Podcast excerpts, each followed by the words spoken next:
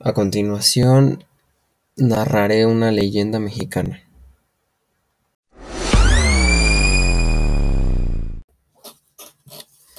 La leyenda de los fantasmas de Lecumberri. El tristemente célebre Palacio Negro de Lecumberri es sin lugar a dudas el más siniestro de los edificios que se encuentran en la delegación Venustiano Carranza. El edificio de Lecumberri fungió durante mucho tiempo como penitenciaría y hoy luce remozado y transformado a la sede del Archivo General de la Nación.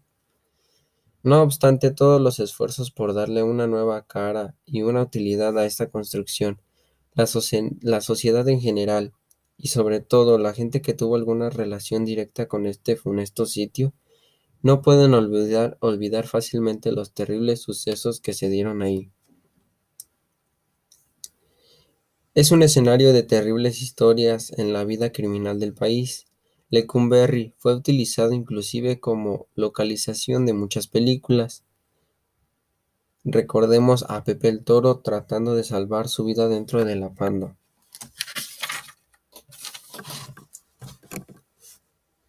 Muchas personas han comentado que en el interior de la exprisión aún se pueden percibir sensaciones desagradables debido quizá al sufrimiento de los miles de prisioneros que purgaron condenas infrahumanas en este terrible encierro.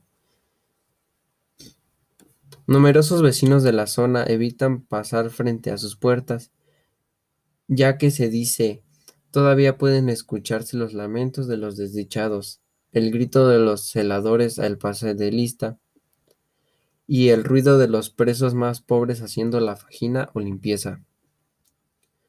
Según los vecinos del rumbo, a veces se oye incluso el toque marcial de la banda de guerra de los presos, y las cornetas y tambores ponen una nota espeluznante en la negrura de la noche, sobre todo si hay luna llena. Y dicen que también de vez en cuando se escucha algo como el ulular de las sirenas de las torres de vigilancia cuando se anunciaba la fuga de un preso, o el macabro el macabro tableteo de las ametralladoras al ejecutar al prófugo.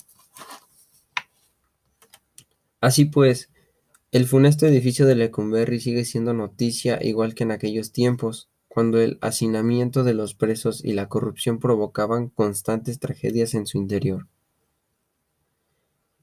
Quizá muchos de los lamentos que dicen oír por la noche son de todos los infelices que padecieron en las Bartolinas o celdas de castigo, o de los que fueron asesinados a la sombra de la noche.